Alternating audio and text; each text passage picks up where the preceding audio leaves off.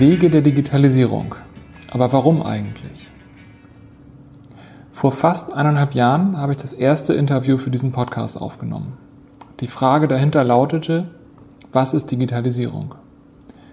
Im Sommer hat mich Rike schon einmal interviewt und ich habe meinen damaligen Versuch eine Antwort gegeben. Inzwischen habe ich mehrere Vorträge über meine Erkenntnisse aus dem Podcast gehalten und ich habe sehr viele spannende Leute kennengelernt. Und beim letzten Interview ist etwas passiert, was mich zu einer erneuten Solo-Episode ver veranlasst hat. Aber um das zu erklären, muss ich ein wenig früher ansetzen. Vor ungefähr zwei Jahren haben Rike und ich die Lionizers gegründet. Ich war zu dem Zeitpunkt Freelancer und Rike wollte aus der Elternzeit unseres ersten Kindes in den Job als Softwareentwicklerin zurückkehren. Irgendwie ist flexibles Arbeiten in Teilzeit mit einem kleinen Kind in dieser heutigen Arbeitswelt noch immer nicht so einfach, wie man sich das wünschen würde. Und so haben wir Rikes Start in eine eigene Freelancer-Karriere geplant. Und während wir Stück für Stück feststellten, dass wir eigentlich nur meinen Weg kopieren würden, haben wir dann den Plan mit den Lionizers gefasst. Wir hatten beide Erfahrung in Softwareentwicklung. Wir sind gut organisiert und strukturiert, wir sind gut vernetzt und wir wollen tolle Produkte entwickeln. Wir können beide gut mit Nicht-Techis reden und wir sind gern unter Menschen. Warum nicht also gemeinsam unsere eigene Software-Schmiede gründen und gemeinsam tolle Produkte für Kunden entwickeln? Genauso ging es dann auch los. Vom ersten Tag an hatten wir Mohammed als Mitarbeiter der ersten Stunde dabei. Durch seine früheren Erfahrungen beim Fernsehen kann er glücklicherweise auch Podcasts schneiden. Von daher ist Mohammed bis heute an jeder Folge des Podcasts beteiligt. Wir haben die ersten Projekte bekommen und umgesetzt. Wir haben ein tolles Büro in Harburg mit zwei Wachlöwen vor der Tür gemietet. Und wir sind seitdem stetig gewachsen. Heute sind wir sechs Leute und bauen tolle Produkte für tolle Kunden aus dem Harburger Mittelstand. Aber zurück zur Digitalisierung. Relativ früh in dieser Zeit habe ich den inflationären Gebrauch des Begriffs Digitalisierung wahrgenommen. Vorher war ich als Software-Freelancer eher in den Entwicklungsabteilungen unterwegs, da habe ich das nicht so bewusst wahrgenommen. Aber seit ich regelmäßig mit Unternehmern und Entscheidern Mittag esse und Kaffee trinke, vergeht seitdem kein Termin, ohne dass diese Digitalisierung wie ein Schatten hinter allem steht. Und daraufhin habe ich einfach nur versucht herauszufinden, was diese Digitalisierung denn nun eigentlich ist. Ich bin also in die Welt gezogen und habe Interviews mit ganz vielen tollen Leuten geführt, um das herauszufinden. Und ich habe viele Antworten bekommen. Ich habe unheimlich viel gelernt und durch diesen Podcast habe ich dieses Wissen auch für andere verfügbar gemacht. Aber im letzten Interview habe ich von Claudia eine Antwort bekommen, die meine Frage hinterfragt hat. Ich glaube, Claudia hat gar nicht gemerkt, was dieses Gespräch für mich bedeutet, da für sie dieses Wissen einfach die Grundlage ihrer täglichen Arbeit ist. Aber für mich hat sich die Frage hinter diesem Podcast verändert. Auf die Frage, was ist Digitalisierung, habe ich in 34 Interviews mindestens 34 gute Antworten gefunden. Klar, es gibt Muster und es gibt wiederkehrende Teile, aber ich habe in eineinhalb Jahren nicht gefragt, warum denn alle über Digitalisierung reden. Also, warum ist diese Digitalisierung wichtig für uns? Auf die Gefahr hin, dass jetzt niemand mehr den Rest der Episode hört, wenn ich die Antwort jetzt und hier gebe, verrate ich sie trotzdem schon mal. Der ganze Sinn und Zweck dieser Digitalisierung ist es, schnell genug auf Veränderungen reagieren zu können. Nicht mehr und nicht weniger. Das Thema Veränderung kam in vielen Interviews, teils am Rande, teils sehr zentral auf. Im Gespräch mit Felix Menden von Wer liefert was haben wir gelernt, wie das Unternehmen mehrere Phasen der Digitalisierung durchlaufen hat und was jeweils dabei innerhalb und außerhalb der Firma passiert ist. Am Beispiel von Wer liefert was sieht man sehr gut, auf wie vielen Ebenen die Veränderung stattfindet. Aus einem Maschinenpark voller Druckmaschinen wird eine Serverfarm, auf der eine Plattform betrieben wird. Aus ausgebildeten Druckern werden Manager für Google-Werbung. Eine Entwicklungsabteilung entsteht, wo früher Redakteure gearbeitet haben. Neben der Veränderung von Anlagen und Jobtiteln verändert sich auch das Geschäftsmodell. Ein weiteres gutes Beispiel dazu habe ich mit Nikolas Förster vom Impulse Magazin besprochen. Seine Geschichte ist ähnlich spannend wie die von Wer liefert was. Ebenfalls in einem der ersten Interviews habe ich mit Christiane Brandes-Fisbeck darüber gesprochen, wie sich die Menschen denn nun mit diesen Veränderungen arrangieren. Es gibt ja immer die Leute, die Veränderung als eine neue Chance sehen und darauf zulaufen. Und es gibt die Leute, die Veränderung so lange vermeiden, wie es irgendwie möglich ist. Hier kam zum ersten Mal zur Sprache, welche neuen Anforderungen diese schnelllebigere Welt denn an Führungskräfte heute stellt. In meinem allerersten Interview mit Christopher Nigischer habe ich gelernt, wie sich der Recruiting-Prozess in seinem Unternehmen verändert hat und welche Herausforderungen die vielen neuen Kommunikationskanäle an einen organisierten Tagesablauf stellen.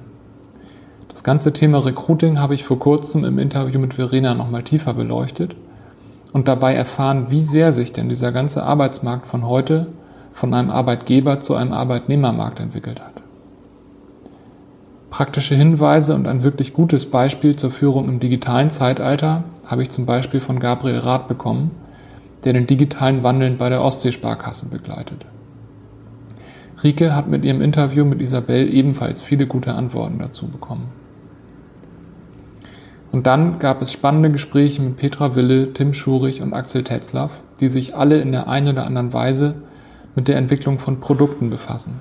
Petra aus der Sicht einer Produktmanagerin und Tim und Axel jeweils als Geschäftsführer von MindMatters und Forty Tools, also Firmen, die wir, die wir via Lionizer Software entwickeln. Wir haben das Thema Führung als wiederkehrendes Element in fast allen Gesprächen angetroffen. Die Produkte verändern sich, die Suche nach qualifizierten Mitarbeitern wird immer schwerer und als Unternehmen muss ich immer mehr leisten, um die Leute dann auch noch zu halten und zu motivieren. Mit Robert habe ich zum Beispiel über den Sinn und Zweck von Werten gesprochen und dass Werte heute kein schmückendes Beiwerk mehr sein können. Vor dem Hintergrund meiner neuen Fragestellung sehe ich all diese Themen jetzt in einem ganz neuen Licht. Irgendwie werden alle diese Themen im Kontext der Digitalisierung genannt, aber eigentlich ist die Digitalisierung nicht Auslöser oder Ursache der aktuellen Herausforderungen. Ich sehe die Digitalisierung hier eher als Symptom. In meinem Gespräch mit Uli Zucker kommt heraus, dass die Veränderung immer schon da war, dass sie heute nur schneller voranschreitet. Dazu habe ich viele Bücher gelesen, die das sehr gut beschreiben. Klaus Schwab schreibt über die vierte industrielle Revolution, Andrew McAfee und Eric Brynjolfsson schreiben über, zweit, über das zweite Maschinenzeitalter und Alec Ross schreibt über die Industrien der Zukunft. Uli erzählt im Interview, dass er schon vor Jahrzehnten an Videokonferenzsystemen gearbeitet hat, die genau das konnten, was heute Skype, Hangouts und WhatsApp können. Nur die Skalierung war eine ganz andere. In den Büchern über Plattformen wird erzählt, dass das Plattformmodell schon genauso alt ist wie unsere Wirtschaft. Auch die Marktplätze im alten Ägypten oder die Shopping Malls aus den 50ern sind Plattformen. Und unser Telefonnetz hatte genau das gleiche Henne-Ei-Problem wie heute jedes Plattform-Startup. Es gibt aber einen entscheidenden Unterschied zwischen den Plattformen von damals und denen von heute. Das Telefon hat 75 Jahre gebraucht, um 50 Millionen Nutzer zu erreichen. Das Radio 38 Jahre, der Fernseher 14 Jahre, Facebook 2 Jahre und Twitter 35 Tage. Für mich schließt sich hier der Bogen zu der Frage, warum Digitalisierung ein Thema ist. Die Geschwindigkeit der Veränderung steigt exponentiell. Wir Menschen haben Tausende, wenn nicht Millionen von Jahren in einer linearen Welt gelebt.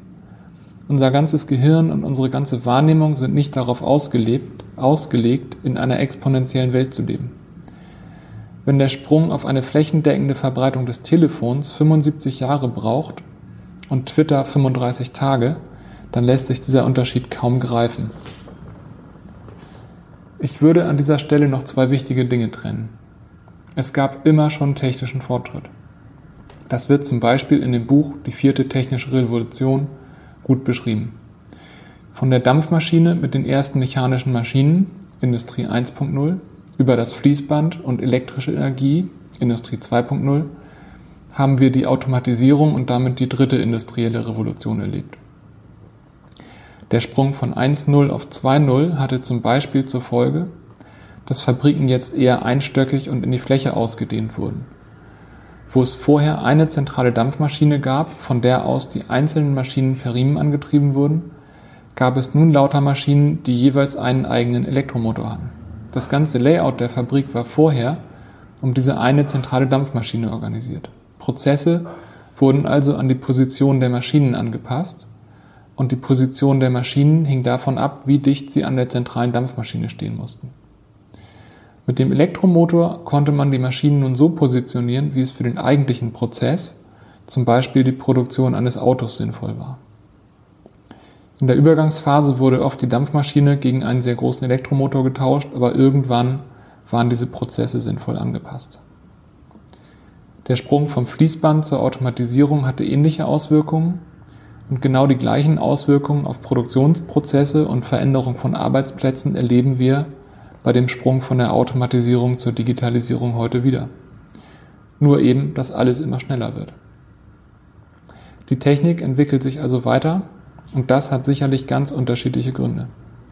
Fakt ist aber, dass Menschen immer an bestehenden Dingen herumoptimieren und dass immer jemand etwas erfindet, was besser, schneller oder günstiger ist als die etablierte Lösung.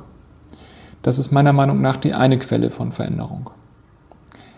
Die andere Art von Veränderung wird genau durch diesen technischen Fortschritt ausgelöst. Als Unternehmer habe ich vielleicht eine gut laufende Firma mit etablierten Prozessen, guten Produkten, motivierten, glücklichen Mitarbeitern und zufriedenen Kunden. Und je größer so ein System ist, desto größer ist auch die Trägheit gegenüber Veränderungen. Im Gegensatz zur Veränderung unserer Technologie wandeln sich Unternehmen, also Ansammlungen von Menschen, erst einmal nicht alleine und freiwillig. Und wo ich als Unternehmer in den 50er oder 60er Jahren vielleicht noch eine gefühlte Stabilität über Jahrzehnte erleben konnte, verändert sich unsere Welt heute eher im Jahrestakt. Genau daher kommt meiner Meinung nach der große Leidensdruck, auf den heute immer das Etikett der Digitalisierung geklebt wird. Die Technik schreitet immer schneller voran und die Unternehmen müssen diese Veränderung mitmachen, ob sie wollen oder nicht.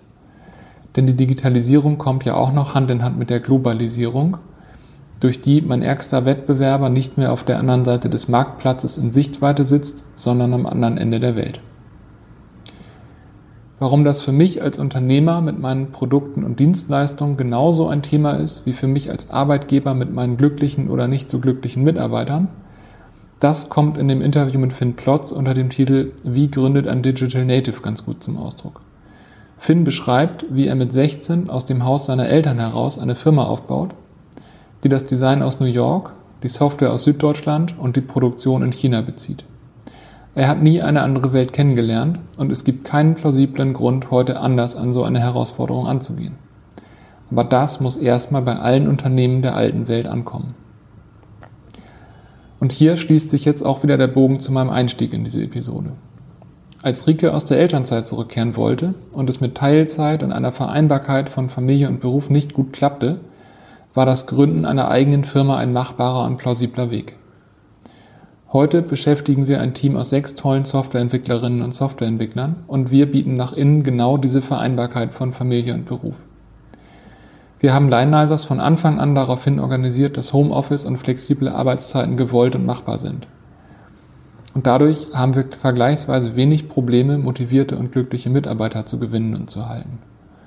Und weil wir diese Randbedingungen als Grundstein für die Firma eingebaut haben, bieten wir nach außen genau die gleichen professionellen Prozesse und Schnittstellen, wie andere Firmen das mit klassischen 9-to-5-Jobs auch können. Wir haben uns damit aber einfach der aktuellen Realität des Arbeitsmarkts gestellt und mit ihr arrangiert. So, das war nun meine Zusammenfassung der letzten 35 Episoden Wege der Digitalisierung. Ich bin sehr gespannt auf die kommenden Interviews und alles, was noch kommen wird. Auf jeden Fall bin ich mir jetzt sehr sicher, dass uns die Veränderung erhalten bleiben wird. Ich hoffe, dass diese Solo-Episode euch auch gefallen hat und dass ich ein bisschen mehr Licht ins Dunkel der Digitalisierung bringen konnte. Wenn dem so war, dann teilt diese Episode gerne bei Twitter, Facebook, Xing oder LinkedIn und am liebsten schreibt einen Kommentar auf die Webseite wege der Digitalisierung.de.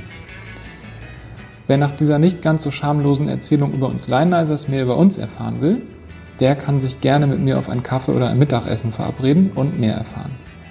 Und falls bei euch gerade ein Digitalisierungsprojekt ansteht, bei dem ihr eine IoT-Anwendung, eine Softwareplattform oder eine App entwickelt haben wollt, dann würde ich mich auch freuen, wenn wir dabei weiterhelfen könnten. Vielen Dank fürs Zuhören und bis zum nächsten Mal, dann wieder mit einem spannenden Interviewpartner. Bis bald!